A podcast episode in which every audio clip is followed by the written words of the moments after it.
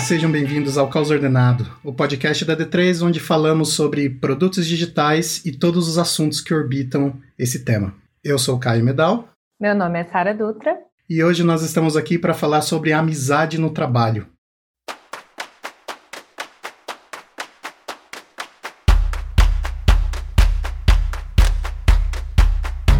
Beleza, então eu acho que antes de darmos a nossa intro poética, como você gosta de dizer, Caio, Sim. a gente pode conhecer quem é que está aqui com a gente hoje, porque nós temos vários rostos e vozes novas nesse podcast, certo? Certíssimo. Nós escolhemos a dedo essas pessoas maravilhosas da D3 que vão trazer muito conteúdo e muito coração para essa nossa discussão, porque a gente já falou sobre betas, como fazer as coisas funcionarem, como definir problemas, mas assim, a gente não pode esquecer que tem um pilar que é muito importante na D3 e um dos principais, se não o principal, que são as pessoas.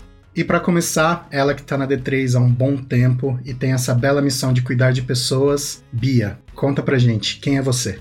Meu nome é Olímpia, mas aqui na D3 me chamam de Bia, é meu apelido carinhoso. Eu sou responsável por cuidar das pessoas e desenvolvê-las. Eu sou apaixonada pelo que eu faço e sou apaixonada por fazer onde eu faço, que é aqui na D3. E agora, ele que é conhecido por ter raízes devs comunicativas e que também tem a fama de fazer reuniões com uma toalha envolta na cabeça. Gabriel Rigon, por favor, conta pra gente quem é você e se é verídica essa coisa de toalha na cabeça. E aí, pessoal, tudo bem? Eu sou Gabriel Rigon, trabalho como líder de tecnologia aqui na D3. Na verdade, já fiz algumas calças com toalha na cabeça e não me envergonho disso. acho que eu estou no melhor lugar para poder trabalhar dessa forma. Acho que eu estou fazendo o que eu gosto com pessoas que eu gosto. E agora a nossa head de people, recrutadora, mãe de duas gatas e uma lista que eu poderia passar horas tentando completar. Tete, conta pra gente, o que mais tem nessa lista de Stephanie Meneghetti? Então, amiga, tem muitas coisas nessa lista nesse momento: curso de investimento, de alimentação saudável, de jardinagem, de yoga e socorro. Mas boa parte tu definiu aí, né? Meu trabalho e minha família. E são as bases da minha vida. Eu também, assim como o Rigon, sou apaixonada pelo que eu faço e com quem eu faço. E é isso. E para finalizar com chave de ouro, ela que é puro chamego e estava com a gente no episódio piloto. Davininha Davinão, Conta pra gente, quem é você? Oi, gente, meu nome é Davina Huang, eu sou designer na D3. Se Davininha Davinão é uma coisa que tá impregnado na cabeça das pessoas. Eu tinha começado isso muito por mim, mas acho que se expandiu muito o jeito que eu enxergo as coisas que eu faço dentro da D3 e na minha vida que é desde o menor até o maior, absolutamente sobre tudo, com pessoas, com design, com estratégia, então, essa expansão e esse conhecimento junto com o que eu faço, com o meu propósito, tem sido uma coisa super latente ultimamente. Acho que hoje eu sou essa da Vina. Meu nome é Sara Dutra, eu sou squad líder na D3 e eu sou uma pessoa apaixonada por criar produtos simples, acessíveis e que traduzam informações complexas para as pessoas de um jeito fácil, porque acredito que a acessibilidade é uma das premissas principais nesse universo complexo que a gente vive hoje. Eu sou Caio Medal, eu sou líder de produto na D3 e eu tô aqui para ajudar a fazer as coisas funcionarem, porque essa é a nossa missão na vida.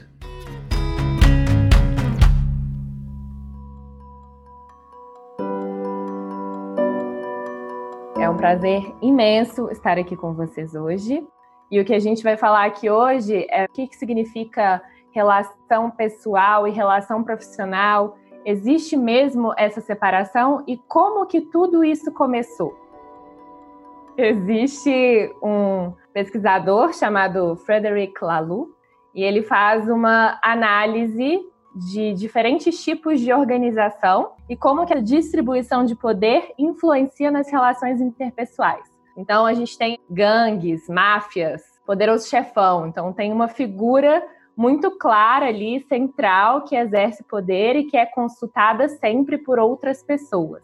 Outro tipo de organização é quando a gente começou a falar de estratificação social. Então, tem os papéis muito definidos. Um exemplo é o clero. Depois, quando a gente começou a ter a questão do lucro, começamos a nos estruturar em formatos de multinacionais. Então, ainda tem os papéis definidos, ainda tem centralização, mas as pessoas conseguem transitar de acordo com uma cultura de esforço, de bonificação, enfim. Depois a gente passa para outro tipo de organização que veio muito forte com a cultura de startups, que está muito voltada para o propósito somos uma grande família, temos algo para construir, precisamos tirar os nossos entraves internos para focar nessa entrega que a gente quer fazer para o mundo. Por fim, dentro deste livro Reinventando as Organizações, ele fala sobre indivíduos entrando cada vez mais dentro de um fluxo de autoconhecimento e se organizando com outros indivíduos que também têm interesses comuns para que a gente construa algo incrível. Quando a gente fala de estruturas organizacionais que estimulam competitividade interna e outros tipos de coisa, os laços que a gente cria, eles são vistos muitas vezes como ferramentas, né? E não como laços genuínos para que a gente consiga construir algo. Então, muito deste tabu que a gente tem sobre pessoal e profissional relações de amizade no trabalho, veio deste histórico de desenvolvimento das organizações que eu quis trazer aqui para vocês. E começar com uma pergunta: este tabu está diminuindo? Eu acho o meu contexto muito difícil de falar sobre esse tabu, porque eu acho que a minha vivência na D3 já tem tanto tempo que para mim isso é um assunto já resolvido e desmistificado. Mas eu, quando eu saio desse meu lugar, assim, né, de privilégio, eu consigo olhar um lá fora bem diferente, né? Eu vim do mercado financeiro, né, trabalhei em banco, só que já faz tanto tempo que eu apaguei um pouco da minha memória, mas era um ambiente muito diferente do que a gente tem hoje dentro da D3 e de como eu acredito que de fato deveria ser em todas as instituições. Então, eu acredito que sim, ainda é um tabu, que em muitos lugares a gente não encontra esse lugar de confiança para você ter uma amizade sincera e não um vínculo de trabalho que você está esperando alguma coisa em troca. Mas para mim, na D3 isso já é tão concreto e tão meu dia a dia que é um pouco um mundo distante para mim, né? Tipo, não consigo falar tanto deste lugar que não existe amizade no trabalho as pessoas estão trabalhando mais remoto por conta do contexto de pandemia no qual a gente está inserido. Consequentemente, às vezes corre o filho lá atrás, riscando a parede, sem querer. Eu tô ali no meu quarto, mas eu esqueço e tô trocando pijama, entendeu? Alguma coisa acontece. E isso faz com que esses universos pessoais e profissionais, de alguma forma, vão se diluindo. Você acha que isso, Tete, ajuda na diminuição do tabu? Eu acho que à medida que a gente está dentro da casa das pessoas, incorporando elementos da rotina pessoal, da rotina da casa, com as pessoas com as quais a gente trabalha, a gente aproxima, né? A gente cria esse elo. O que não necessariamente significa que as pessoas se sentem confortáveis. Algumas vão se abrindo e desenvolvendo esse ambiente de segurança, né? Eu levo a Bia pro banheiro comigo ou pro, pra cozinha para passar café comigo, entendeu? A gente tem muita intimidade. Mas eu entendo que tem pessoas que têm um perfil de tipo, putz, nossa, não, tem que desligar a câmera, nossa, tá tudo bagunçado aqui. Tem essa preocupação. E eu acho que isso é uma construção das relações, assim, sabe? Vai muito de perfil. Mas quando se tu tem uma squad, uma pessoa que vai escrachar um pouco mais, que vai estreitar esses limites, ela já consegue quebrar o gelo. E aí vai quebrando o tabu também, porque tem essa busca pela conexão, pelo laço, né? Eu só acho que essa é uma realidade muito D3. Essa empresa que, tipo, trabalha com quem a gente gosta e com amigos e tudo mais. E eu não sinto, pelas pessoas que eu entrevisto, por olhar para essa parte de recrutamento e entrar muito em contato com o mercado, sei lá, até numa conversa de entrevista, onde eu me abro e eu falo sobre mim e eu troco ideia e desse lugar de conexão, as pessoas ficam assim. Nossa, eu nunca tinha conversado com alguém assim numa entrevista, pelo computador, sabe?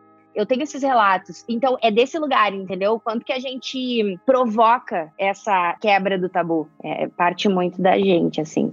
Eu acho que tem uma questão bem forte, pelo menos para mim, que é sobre o ambiente as pessoas que estão ao seu redor, o ambiente que você está, vai favorecer ou não ou como você vai se comportar e como você vai se abrir para fazer uma amizade verdadeira. E eu acho que o ambiente, ele tá muito ligado também com a postura das lideranças. Quando a gente tem um líder que acredita nessa relação, que acredita em pessoas, que acredita nesse relacionamento, que acredita nesse ambiente de trabalho que proporcione isso, eu acho que faz toda a diferença quando a Teté fala, ah, eu me sinto muito à vontade, mas porque a gente criou esse ambiente juntando cada pessoa, né? Principalmente com a liderança. Porque se a liderança não permite esse tom, eu acho que é muito mais difícil você romper essa barreira. Então, por exemplo, eu tenho filho de três anos, estou em quarentena e acontecem das mais variadas coisas durante o expediente de trabalho. Um dia ele inundou a casa. Tipo, ele abriu a torneira e colocou papel no ralo e a casa inundou. Teve dias que ele tava no banheiro e me chamou pra fazer cocô, sabe? Tipo, é um grito. E, e eu não me sinto constrangida em nenhum momento, porque eu sei que na D3 me olham na minha integralidade. Eu sou a Olímpia, eu sou a Bia, mãe do Theo, esposa do Davi, que tem uma vida, sabe? Eu acho que essa é uma coisa que faz muita diferença. Olhar para a pessoa na sua integralidade faz com que a gente tenha essa possibilidade de mostrar quem a gente é de verdade. Porque quando a gente olha para o ser profissional e para o ser pessoal, a gente automaticamente faz a pessoa fazer essa divisão. E quando a gente diz que não tem essa divisão, a pessoa se sente mais confortável para poder ser uma coisa só, né? Porque no fim a gente é uma coisa só essa integralidade é algo que muitas vezes a gente deixa de olhar em si mesmo, dependendo do nosso ambiente de trabalho. A gente esquece de se olhar enquanto ser humano integral e passa a se olhar enquanto ser humano profissional. E eu acho que isso dificulta essa quebra de paradigma, essa quebra de tabus, essa conexão, esses laços, assim, porque a gente tem um, um olhar limitado, né? E aí, quando a gente pensa assim, ah, será que essa realidade está diminuindo? Eu quero ser otimista e dizer que sim, está diminuindo. Mas a verdade é que enquanto a gente tiver uma corrida, né, um pódio, numa discussão um pouco mais filosófica, a gente deveria se relacionar e construir coisas juntos, assim, né? Então, quando a gente tem essa corrida pelo pódio e essa diferenciação e essa competitividade e esses limites, ser profissional, ser pessoal, não vou misturar, sabe? Eu tô com esse exemplo muito latente na minha cabeça do mercado financeiro, que é assim, eu separo o pessoal do profissional. Eu tenho aquela persona ali que trabalha no mercado financeiro. Mas quando é para buscar uma promoção, um cargo, eu trago a minha essência, eu vou, né, buscar uma relação e uma conexão com o meu chefe, nesse caso, né, que vai fazer a minha promoção acontecer. Então, quando a gente precisa, a gente busca a nossa essência. Eu acho que a diferença aqui é a gente partir dessa essência, né? Dessa integralidade, não dessa separação, assim. Mas acho que Tete conecta um pouco lá com o que eu trouxe na introdução, de que isso é usar a nossa essência para alcançar esse pódio. Então, as relações de amizade, de alguma forma, elas são alianças, são ferramentas para você conseguir conquistar algo. A amizade que a gente está falando aqui é um lugar onde você consegue. Aí vamos ver se todo mundo também tem uma percepção equivalente em relação à amizade, mas que você consegue mostrar partes ruins de si também e dizer, cara, hoje eu não tô suportando. Você segura essa barra para mim? É o ponto assim, né? Quando a gente está trabalhando em algum lugar, quando a gente sai de casa e vai para um lugar trabalhar, a gente acaba criando realmente essa separação. Eu tenho roupa de trabalho, eu tenho horário de trabalho, eu tenho lugar de trabalho e amizades de trabalho. A gente acaba criando realmente. Às vezes eu posso almoçar todo dia com uma pessoa, mas ela não conhece minha casa, ela não sabe onde eu moro. Ela não faz ideia de nada. Ela nunca saiu comigo, ela nunca conversou, jogou um papo fora, sabe? Então, tem muito essa separação. E uma coisa que eu senti muito foi o caminho inverso. Mudou totalmente o aspecto disso. E aí a gente parte de um outro ponto. As pessoas primeiro conhecem minha casa, conhecem quais são meus filhos, conhecem quem mora junto comigo, conhece o meu quarto, conhece a minha sala, o meu quintal, e depois a gente se reúne no escritório às vezes para alinhar alguma coisa. Com isso, a gente acaba desconstruindo uma coisa. Com isso, a gente acaba quebrando realmente né, esse tabu de trabalho, trabalho, casa, casa. A gente tem essa inversão e, na verdade, a gente acaba mesclando as coisas. Então, durante o meu dia a dia do trabalho, todo mundo sabe um pouco de mim, todo mundo sabe um pouco do que acontece, todo mundo está acompanhando. Claro, a gente tem a questão de privacidade, tem as coisas que são pessoais, mas eu não tenho esse ponto de, nossa, tem uma coisa que eu não quero que ninguém veja. Não, não tem isso. Vocês estão na minha casa, é, vocês estão trabalhando comigo e assim vai. Então, ao ponto que a gente vai desconstruindo, né? A gente vai transformando essa ideia, esse paradigma talvez que tenha sido criado. Ao mesmo tempo, a gente vai construindo relações. Então, é nesse momento, essa transição que a gente entende que, na minha visão, que a gente está mudando essa realidade. Né? A gente pode trazer um pouco realmente do dia a dia do trabalho para nossa vida e vice-versa a gente está relacionando muito a forma como a gente faz, né? A forma como a gente trabalha está impactando direto na nossa relação. Essa coisa que você falou da gente primeiro entrar na sua casa, depois te conhecer, trabalhar com você e tudo mais, e só depois, lá na frente, a gente se encontra. Hoje eu estava pensando, será que ser remoto nos distancia das pessoas? E o que você está trazendo é o inverso total porque a gente está muito mais próximo, até mesmo o tamanho do monitor, né, nos deixa cara a cara. A gente está no olho no olho o tempo todo. Sim, uma das primeiras coisas que a gente tem de impacto, né? Eu senti muito isso. Foi a primeira vez que a gente se reuniu, né? Foi, no, foi numa festa de fim de ano e a gente se reuniu e não se conheceu, mas a gente se encontrou. E ali foi o primeiro momento, tipo, cara, você tem essa altura. Cara, você se veste assim, é, é, é, um ponto muito legal, assim, sabe? É, é uma, uma redescoberta né, do que a gente já conhece. Isso é muito legal. Gente, eu amei essa frase. A gente não se conheceu, a gente se encontrou. Eu amei também. Isso aí já dá para colocar um post lá no Instagram. Pois é, menina. Você acha meu, o meu cérebro já tá aqui, ó. Tá, tá, tá, tá, tá, tá. Eu acho só que vale a gente esclarecer que a D3 é uma empresa que se estrutura de maneira remota desde antes desses tempos pelos quais a gente está passando. Isso que eu ia falar. E eu até queria puxar um gancho que tem um pouco a ver com isso, que o Rigon falando me traz uma percepção muito diferente do que eu vivi na D3 porque eu entrei na D3 e a gente trabalhava todos juntos no escritório. E a gente sempre teve essa relação muito forte de amizade, né, esse vínculo. A gente sempre se uniu muito para fazer as coisas acontecerem e tudo isso sempre foi muito forte para mim. Eu sempre senti esse ambiente de amizade muito forte. E quando a gente começou a trabalhar remoto, que foi, né, muito antes desse contexto de hoje da pandemia, a gente começou a testar um formato remoto em 2015. Em 2016 para 2017, se eu não me engano, foi quando a gente ficou totalmente remoto. E nessa época, imagina, eu já cuidava de pessoas e foi muito assustador para mim pensar que a gente ia virar 100% remoto e como que eu ia ajudar esse ambiente de trabalho ser favorável, né, ser esse ambiente seguro, gostoso de trabalhar de uma forma remota. Foi um bang assim na minha mente. Eu falei, meu Deus, isso não vai dar certo. Como eu vou cuidar das pessoas? Como eu vou mostrar para elas que elas estão sendo cuidadas? Se a gente não tá junto, se a gente não tá no mesmo lugar. Foi muito difícil para mim entender que isso ia dar certo.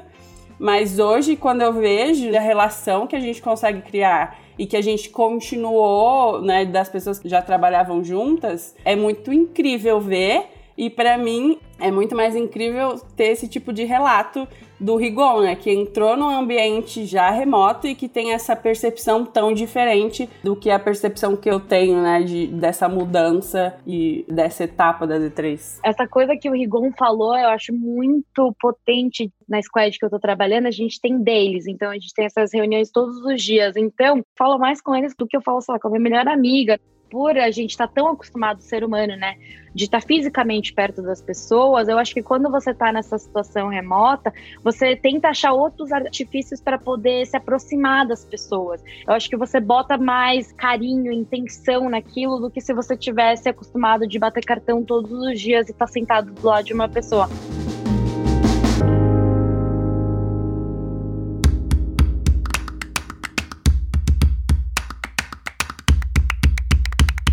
Tem uma coisa já entrando um pouquinho na parte de profundidade dessas relações. A gente tá super nesse mundo lindo, né? De somos amigos, tá todo mundo junto e tudo mais, mas assim, todo mundo tem que se gostar, todo mundo tem que ser amigo no ambiente de trabalho. Acho que ninguém tem que nada. Exatamente, era isso que eu ia falar. Esse tem que já começou errado. eu acho que a gente tem que ser amigo de quem a gente quer ser amigo, de quem a gente sente que tem uma conexão. E tem gente que não é acessável ou que você também não, sei lá, sabe aquela coisa? Não, não bateu o santo, assim. E eu acho que em ambos os casos a gente deve olhar para o lugar onde a gente trabalha junto, onde a gente se potencializa, onde a gente troca. Se não existe a troca da amizade, nesse caso, o santo não bateu, a gente troca nessa zona de trabalho juntos, respeitando, se comunicando, né? Sabendo comunicar o que tá sentindo, o que tá fazendo e tudo mais. E aí, nesses inegociáveis, a gente consegue ter uma relação boa de trabalho, né? Não precisa necessariamente ter uma política da boa vizinhança. Não, é uma relação boa de trabalho, porque a gente tá ali dando o nosso melhor para trocar com o outro nesse lugar de trabalho. Mas assim, experiência pessoal, é muito melhor trabalhar com amigos, trabalhar com quem a gente gosta, com quem a gente ama. E ouso dizer, até com família, quando a gente consegue se relacionar com a família. Por exemplo, quando eu trabalho com a Pagu, que é minha noiva, eu considero que é fácil, porque a gente está alinhado ali nesse mesmo lugar, nessa zona onde a gente troca pelo trabalho, entendeu? Não é só a relação pela relação. Acho que tem um ponto que conecta com o que você está falando, que a gente está dizendo muito sobre amizade neste lugar do carinho, do conforto, do sorrir quando você encontra alguém dentro de uma call. Então, desse lado da comunicação, da extroversão e enfim. Mas para mim, a, o lance da amizade é você se sentir confortável em ser quem você é. E quando você se sente confortável em ser quem você é, é muito mais fácil falar sobre conflitos. Muitas vezes a gente pode brigar mais, porque a gente tem mais abertura para expor as nossas opiniões divergentes. Então pode ser que acalore em um momento, enfim, nós a gente vai se subir no fogo ali. e quando a gente está trocando com alguém que a gente é amigo, isso se expõe de certa forma. É, mas eu acho que o bom da amizade é a gente consegue jogar limpo, a gente consegue ser quem a gente é. E com isso, a gente consegue criar coisas que são mais incríveis. E não só esse ambiente de cute-like. Então, as pessoas têm, têm que estar felizes o tempo inteiro, mostrando essa paixão que eles têm uns pelos outros e mostrando essa paixão pelo que eles estão construindo juntos. Mas às vezes essa paixão não está ali, às vezes ela não está existindo. E quando nós somos amigos, a gente consegue encontrar alternativas para lidar com isso. Então eu concordo com o que a Tete disse, que é muito difícil você trabalhar, pelo menos em um núcleo mais próximo, quando a gente está falando de uma mesma squad, ou então uma dupla de designers dentro deste produto, se você não tem uma relação de amizade de afinidade com aquela pessoa, eu acho que é muito mais difícil. Eu diria que não é, dá. Eu diria que não dá também. Daí a gente até pode aqui pensar em qual é que é a nossa definição, né, de amigo e colega, assim, tipo, essa pessoa chamaria para minha casa, então eu vou considerá-la minha amiga. Esse aqui é um colega, então eu consigo trabalhar com ele de boa. Eu gosto da definição da Sara, que é esse lugar de você poder ser quem você é perto dessa pessoa. Então é esse lugar de vulnerabilidade. E eu acho que esse lugar de que você tem que estar tá feliz o tempo inteiro é muito ruim, né? Não é tipo um pouco ruim, é muito ruim. Porque é justamente esse lugar que não te permite estar vulnerável, né? Porque você ser quem você é não te deixa ser essa pessoa 100% feliz. Uma coisa que a gente fala muito na nossa squad é que a gente é a squad de feedbacks sincerões em tempo real o tempo inteiro. E aí, às vezes, a gente fala assim, ó, olha, hoje para mim já deu, já deu de feedback, não tô mais conseguindo assimilar, vamos deixar para um outro dia. E eu acho que esse lugar é o único lugar que eu vejo, assim, de evolução pessoal e profissional, sabe? Que é um lugar sincero. Ninguém tá fingindo nada. Tá todo mundo ali sendo sincero e te ajudando a ser uma pessoa melhor. Não para ser melhor do que alguém. Eu acho que é para ser melhor do que você era ontem. E é desse lugar que a gente consegue evoluir, porque se todo mundo ficar fingindo que é bom, que é perfeito, que é maravilhoso, que é feliz, a gente vai ficar sempre no mesmo lugar ou para baixo. Só para falar de um contexto mais amplo também, eu acredito que existe uma crença limitante dessas organizações que estão estruturadas pela busca do pódio, que é pessoas serem amigas é elas estarem felizes no ambiente de trabalho. Então, como que eu vou incluir práticas de recursos humanos ou outras aqui dentro para que isso seja possível? É criando um happy hour, fazendo uma dinâmica em que as pessoas trocam elogios. Então, eu acho que essa cultura da positividade, que é genuína, talvez, a intenção. Eu quero que as pessoas sejam amigas e estejam felizes aqui dentro mas ela não é benéfica. Para um lugar onde a gente fala de cargos, de hierarquias, de atingir objetivos, é muito difícil você dizer você precisa se conectar com as pessoas pelo que elas são. Eu acho que está muito atrelado com como a gente entendeu a vida inteira e aprendeu o conceito de amizade, sabe? Assim, eu acho que quando as pessoas ficam nessa perspectiva de amizade no trabalho, elas querem que sejam amizades como elas são acostumadas a terem uma amiga que você tem há 18 anos, sabe? É muito diferente a vivência, as coisas que você construiu e as experiências que você passou com essa pessoa, com essa pessoa do trabalho, entende? a jornada que você vai construir com essa pessoa que está no trabalho vai ser diferente. E vão ser em outras formas, em outros âmbitos que você não vai conseguir reproduzir na sua amizade que você tem com essa pessoa de 17 anos que você tem na sua vida, sabe? Um ponto muito importante é, em relação à amizade, ela tem que ser fácil, ela tem que ser natural.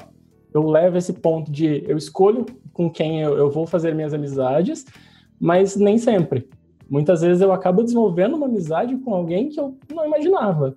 E não é uma questão de, putz, eu gostei daquela pessoa, me interessei em ser amigo dela. Não, às vezes as situações, né, os momentos que, a gente está vivendo, que a gente está trabalhando, seja projeto, seja fases do projeto, acaba nos aproximando. Então, um ponto que eu sempre foco assim, né, uma coisa bem importante é, primeiro, a gente sempre ter respeito pelo trabalho e pela pessoa e pelas opções, decisões dela. E o segundo, que acaba aproximando a gente, é a empatia. Quando eu estou trabalhando num projeto eu não conheço ninguém, eu acabei de entrar. Realmente é muito difícil e até perigoso eu criar um preconceito. Né? Eu olhar e já falar, aquela pessoa é legal, aquela pessoa não é legal. E no decorrer do tempo, né, no dia a dia, a gente vai se aproximando e sempre mantendo esses dois pontos que eu falei, né? O respeito e a empatia. A pessoa pode não estar no dia legal, mas não por isso ela não é uma pessoa legal. A pessoa pode estar, às vezes, mais puta que seja, mas ela talvez não deve descarregar isso em você e você não deve descarregar nela, né? Se o seu dia também não estiver sendo legal mantendo essa relação, isso se transformando numa coisa muito natural, você vai caminhando para uma amizade. E aí é o ponto em que você chega que você já entende aquela pessoa, você já entende na primeira frase, às vezes nem falou, só ligou a câmera e você já entende, não tá num dia bom. Não tá num dia legal. E isso acaba aproximando, né? Então, voltando à questão, é: eu preciso ser amigo de todo mundo? Não né, minha visão é eu preciso respeitar todo mundo e eu preciso ter empatia pelas pessoas. E a amizade ela vai acontecendo, ela vai se criando sozinha, é muito natural. Isso é muito importante para o dia a dia. Então aí a gente consegue dar um passo além, a gente quebra uma barreira, né? Se transforma numa coisa muito natural e fácil. Isso melhora o dia a dia, melhora a qualidade do projeto, melhora tudo.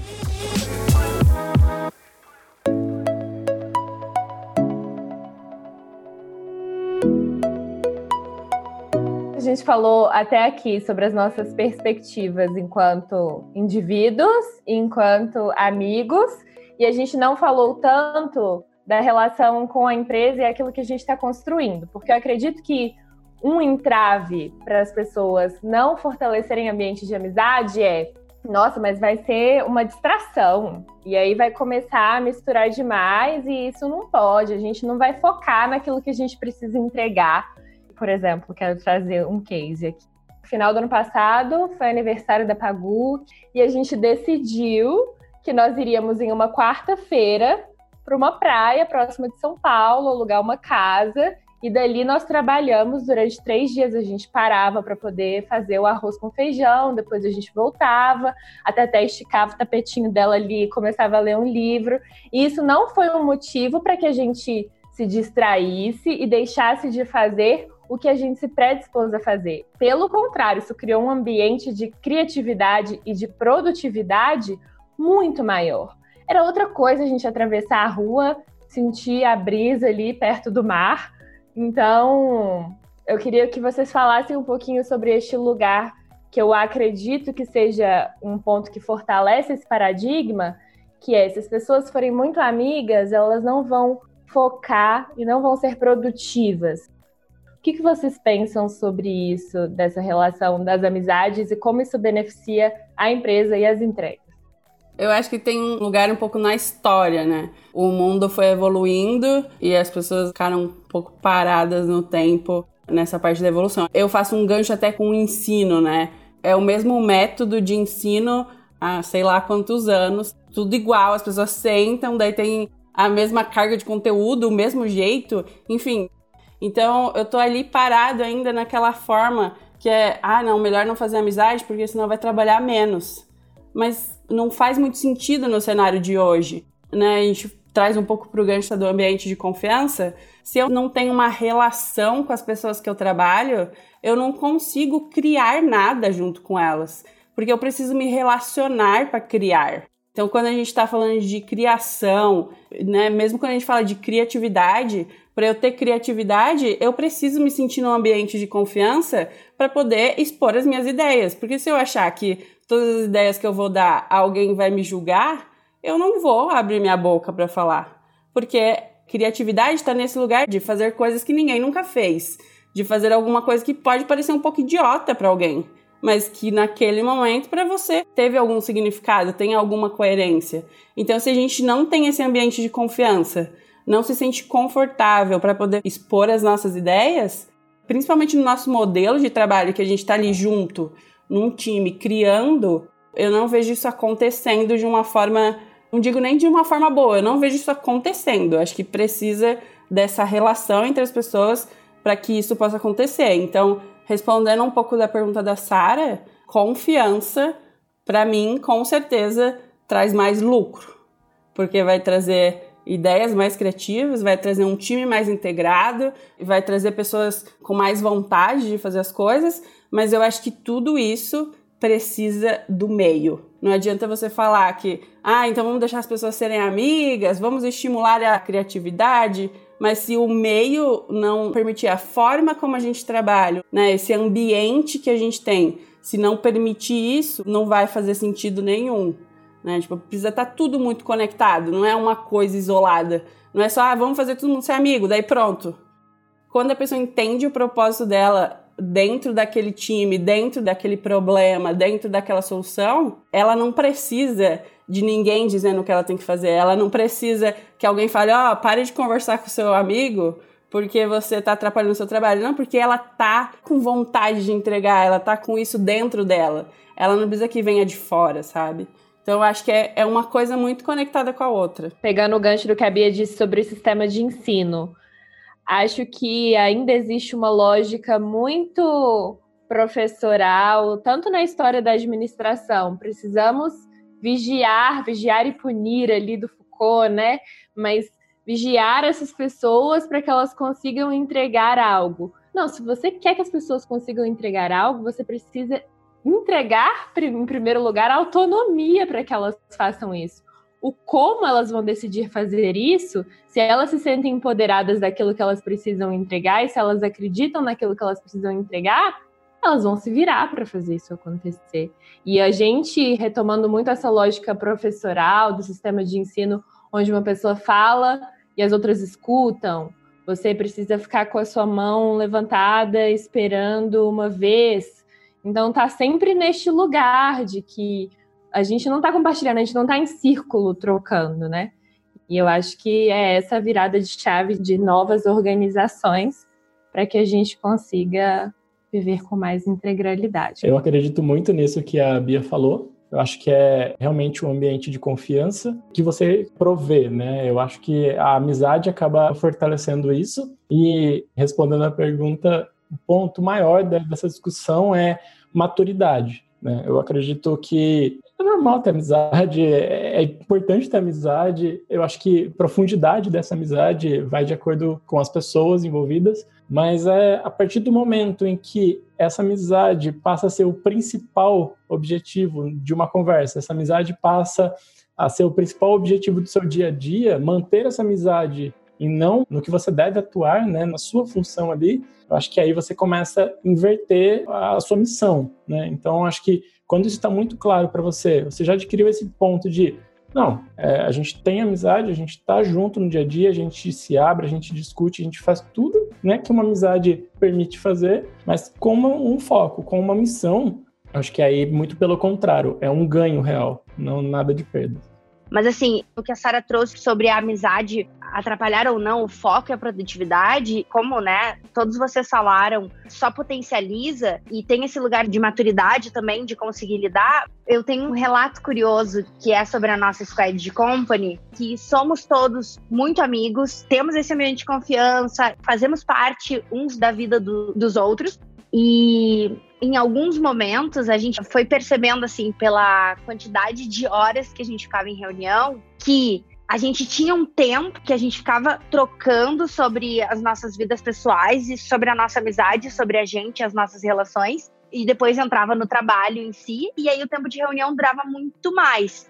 E aí o que eu quero puxar aqui é que a amizade não vai atrapalhar o teu foco e produtividade se de fato você tiver metodologias que vão te ajudar a ter essa produtividade e exercícios teus ali de manter o teu foco, porque eu acho assim, se a gente tem ali um squad líder olhando para o que está se fazendo, se a gente tem cada um com as suas responsas, sabendo o que precisa entregar, e se a gente tem um exercício nosso de manter a presença, de desligar as notificações no call, de não ficar fazendo outras coisas enquanto está em reunião, a gente vai otimizar essa produtividade e esse foco, e também vai otimizar o nosso tempo de conversar sobre a nossa amizade. Em company, a gente tem ali uns cinco minutos iniciais, depois no final podem ficar mais uns dez minutinhos e troca um tchananã e vai tudo pro nosso happy hour de sexta, entendeu? E aí a gente não onera aquele tempo tão valioso durante ali, né, o horário de pico de produtividade para poder ter as pessoas presentes para focar no trabalho e aí depois a gente separa nesse happy hour. Boa, Teté. Eu só queria colocar mais um ponto, assim, que eu acho que é quando a gente se perde um pouco nessa parte de ah, a gente ficou mais tempo falando sobre a nossa vida e sobre a nossa amizade, eu não acho que a gente perde produtividade.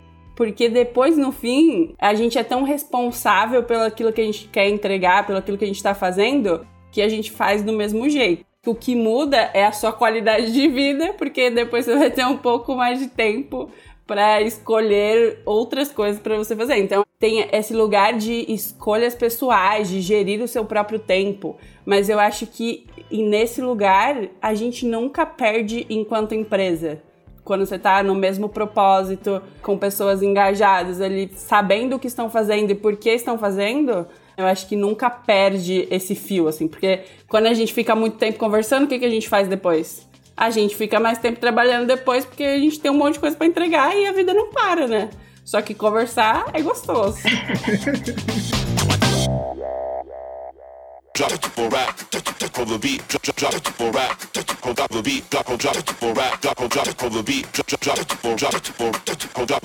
Assim, gente, tá muito bonito. A gente tá falando sobre várias coisas que são super inspiradoras, né? Mas assim, tem um lugar da gestão de conflitos também, né? Que é puxando a gente de novo pro dia a dia. Porque mesmo numa empresa que a gente tem todo mundo remoto, todo mundo super amigo, todo mundo comprometido, como é que são aquelas coisas naturais do ser humano? Rola favoritismo? Como é que a gente identifica feedback real de uma rasgação de seda ou um feedback real de uma proteção do amigo? Como é que fica a empresa nesse lugar? Eu sempre fui uma pessoa muito ligada a outras pessoas. Né? Sempre foi muito de dentro de mim assim cuidar do outro, querer que o outro esteja bem. Isso sempre foi muito forte. E para mim dar um feedback negativo no começo era uma coisa muito difícil, assim, porque como que eu vou colocar esse ponto de uma forma que eu consiga não ferir essa pessoa, sabe? Como eu vou ser sincera e trazer esses pontos que eu preciso trazer e ainda deixar essa pessoa bem? Porque deixar a pessoa bem era uma coisa muito importante para mim. E ainda é uma coisa muito importante para mim. Eu não consigo ultrapassar essa barreira de achar que eu tô sendo injusta com essa pessoa ou de que eu tô trazendo uma infelicidade para ela. Então, eu tive que construir muito isso dentro de mim, de o que significa trazer esses pontos negativos.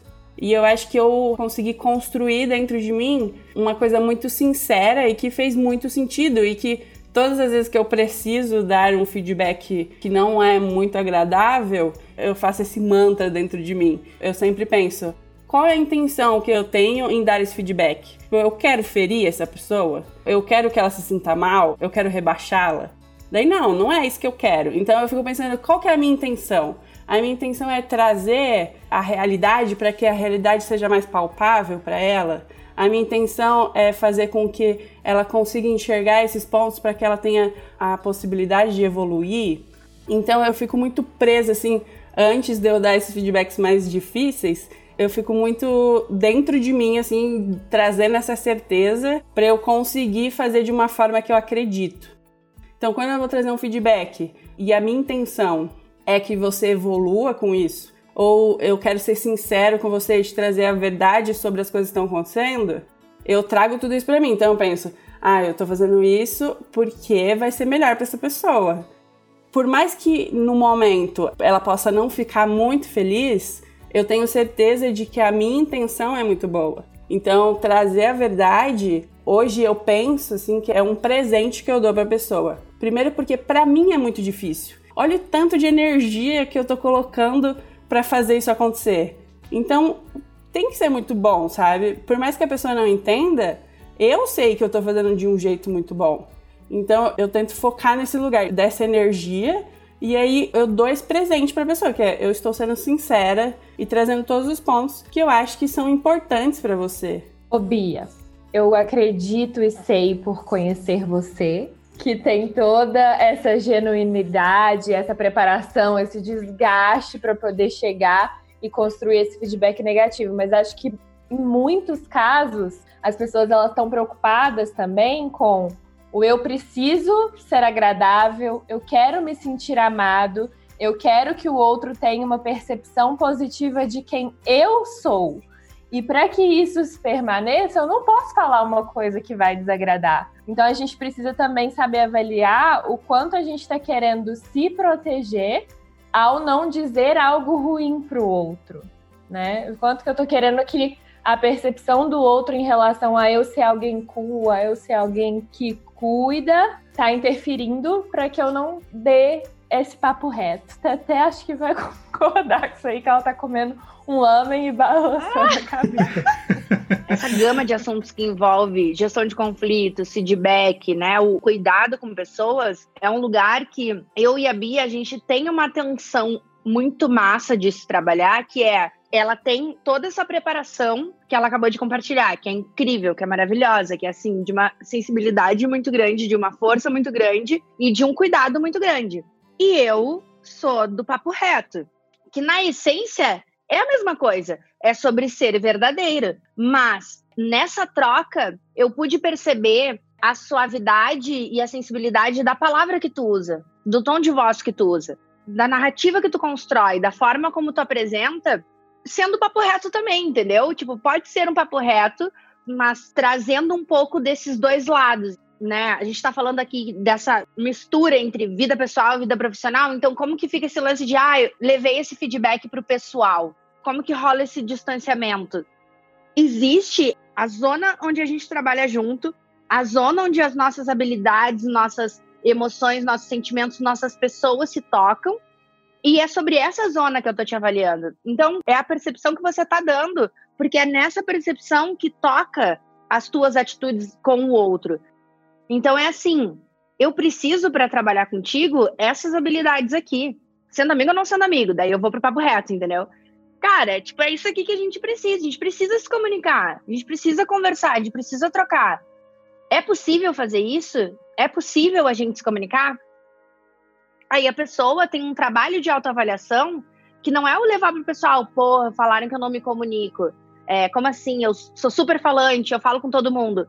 É, mas no que diz respeito ao trabalho, é o que tange teu dia a dia ali, tu não tá te comunicando. E se tu tem um outro lugar que tu quer chegar, que tu precisa dessa ferramenta, ou tu desenvolve, ou tu dá uma segurada e desenvolve depois e se torna o que tu quer depois, entendeu?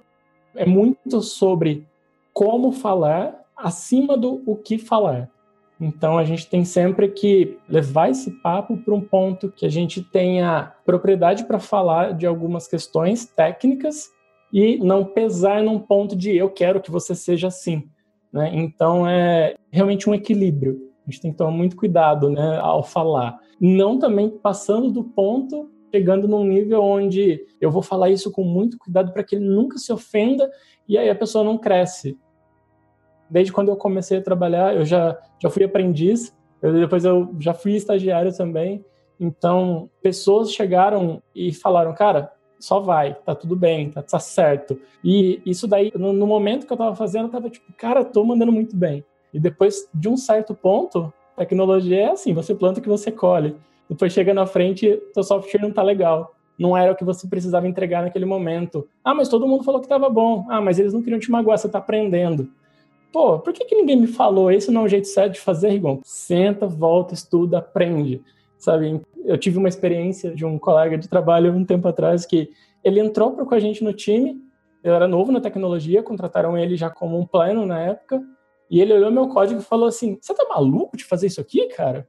Eu falava, pô, peraí, eu tô aprendendo. Ele falou, não, mas é para aprender certo.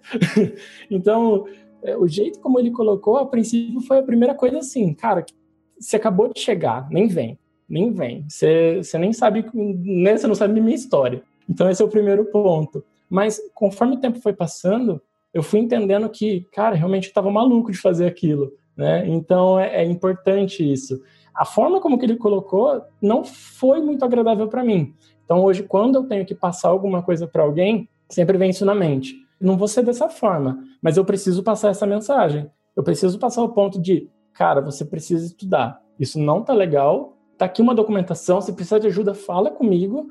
Vamos junto, vamos fazer um negócio legal. Mas assim, eu preciso que você crie essa consciência de que esse não é o caminho, tá? É, e isso precisa ficar claro. Você entende o que está acontecendo aqui? É, é, muito legal, assim, sabe? É o que eu falei. É, é muito de pessoa, sempre mantendo o respeito. Eu tenho que respeitar o trabalho dela, e além disso, eu preciso ter empatia de entender qual é o momento dela. Ela está começando, ela é uma pessoa, né, já mais pleno. E em relação à amizade, é, eu acho que às vezes ela facilita e às vezes ela dificulta. Mas aí vai mais de você, né? Como eu quero essa pessoa? Eu quero que ela goste de mim porque eu falo para ela coisas agradáveis, ou quero que ela goste de mim pelo ponto de, cara, esse cara me ajudou a crescer, esse cara me fez enxergar as coisas, sabe? Gostei muito que você falou que eu tenho que lembrar que eu tô ajudando essa pessoa a evoluir com meu feedback. E daí eu queria usar isso para trazer para esse lugar da amizade. Às vezes a pessoa pode ficar magoada, mas ela não tá magoada com você ela tá magoada com ela mesma por não ter chegado lá ainda. E é natural, nós somos seres humanos, a gente precisa sentir que a gente está evoluindo e a gente está entregando tudo que a gente precisa entregar. Mas esse lugar, assim, que é muito importante dessa percepção de, às vezes, para ser realmente amigo dessa pessoa, você precisa mandar a real.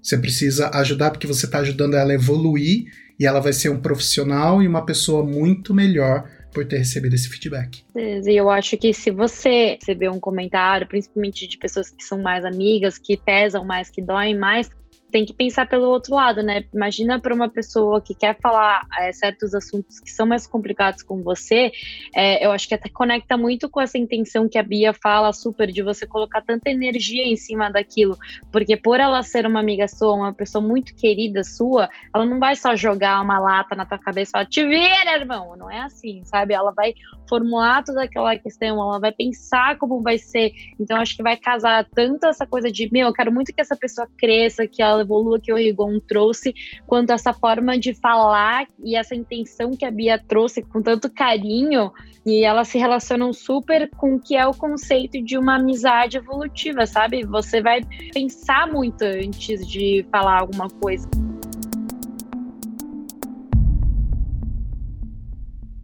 Tem uma filosofia que eu gosto muito, chama filosofia tolteca. E aí tem quatro princípios para que você alcance um lugar de felicidade. Um deles é não leve nada para o lado pessoal. E a gente estava falando muito aqui sobre pessoal e profissional, que são lugares que se interligam e se conectam de alguma forma. Mas quando eles dizem não leve nada para o lado pessoal, é nesse sentido de se uma pessoa está dizendo que o meu código poderia ser feito da maneira XPTO, eu não posso interpretar que ela está dizendo que eu sou ruim. Ela está trazendo um ponto de vista diferente. Então também tem o ego neste lugar de quem recebe a crítica.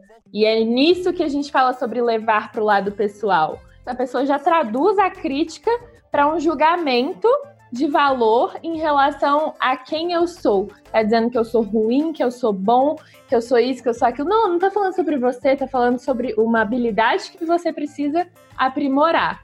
Então, eu acho que isso tem a ver com desenvolvimento pessoal, tem a ver com maturidade, mas para a gente criar relações de amizade, a gente precisa entender quando eu direciono uma crítica para alguém, o quanto eu tô querendo colocar dedos demais para que eu não desagrade e a pessoa que está recebendo, o quanto que eu tô fazendo uma conversão disso que eu tô recebendo para um juízo de valor, sendo que na verdade está sendo me trazido um aprendizado. É que eu acho que esse lugar de não levar pro pessoal me traz muito um sentimento de não muda a sua essência, sabe? Não é sobre você ser bom ou ruim. Não muda quem você é muda que você não é tão bom naquela tarefa, talvez. E eu acho que a gente entender que a gente não é bom em tudo, que a gente pode ser melhor o tempo inteiro, eu acho que é essa magia, sabe? Por exemplo, às vezes a gente tem feedbacks pontuais. E eu fico ansiosa para saber os meus feedbacks negativos, porque é a partir deles que eu vou evoluir. Se alguém só me falar as coisas maravilhosas que eu faço, é muito legal, vou sair feliz. Mas qual o ponto de partida que eu vou ter para evoluir? Porque eu não quero ficar estagnado, eu quero ser melhor. Cada dia melhor. Me dê dicas, sabe? Porque às vezes é muito mais difícil a gente se olhar. E é muito mais fácil o outro olhar pra gente. Só que se a gente não deixa essa abertura do outro poder dizer pra gente quais são os caminhos que a gente pode seguir para evoluir, a gente perde muito, sabe? Eu, eu tenho essa sensação de que vai doer, eu vou me sentir mal, vai dar aquela sensação de tipo, que merda. Mas nossa, depois eu vou parar e vou olhar e vou assim, caramba, faz sentido isso, mas que merda, porque eu sou assim? Nossa, mas eu preciso melhorar, sabe? Então, um complemento em relação a isso que eu disse, que isso não significa que a gente precisa aceitar tudo que é direcionado pra gente. Mas quanto mais você entende que as pessoas estão trazendo com base nas perspectivas que elas têm, em quem elas são, você começa a diferenciar, tipo, ela tá dizendo isso é sobre ela, não é sobre mim. Ela tá trazendo isso é porque existe um jeito melhor para a gente construir. Então, quando você começa a parar de olhar para o diálogo só sob a perspectiva de estar tá direcionando para mim e é isso que é levar para o lado pessoal, você consegue criar um diálogo muito melhor e muito mais complexo, porque você sabe, não, isso faz sentido, isso não faz, né? E não fica sempre numa postura reativa e defensiva.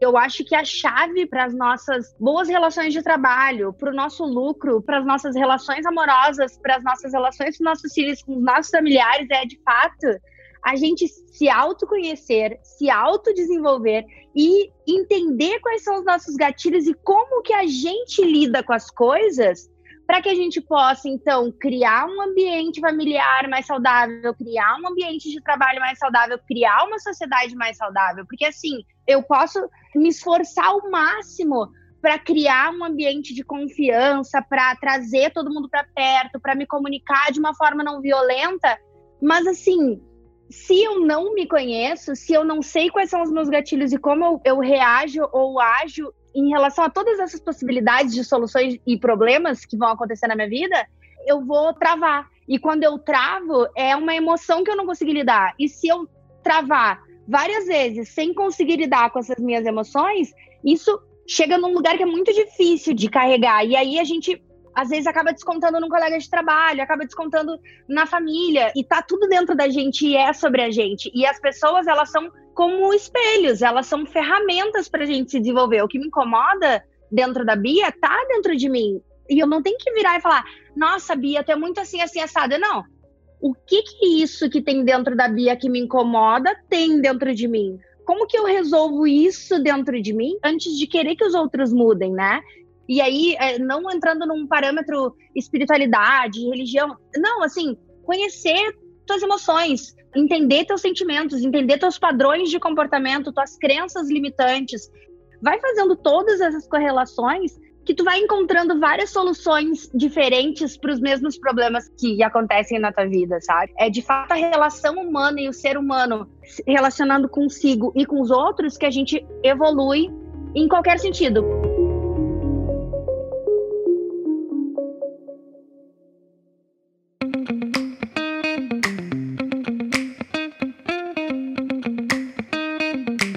É isso aí, gente. Muito obrigado pela presença de todos vocês. O papo foi muito legal. Obrigado demais pela participação. Espero que vocês tenham gostado e espero que vocês possam estar com a gente muito em breve. Eu amei, foi sensacional, foi tudo. Gostei demais, obrigada. Vocês são muito queridos. Eu adoro vocês. Vou falar que eu tava morrendo de medo. Mas agora eu tô saindo com vontade de ficar mais umas duas horas conversando. A pessoa que gosta de falar.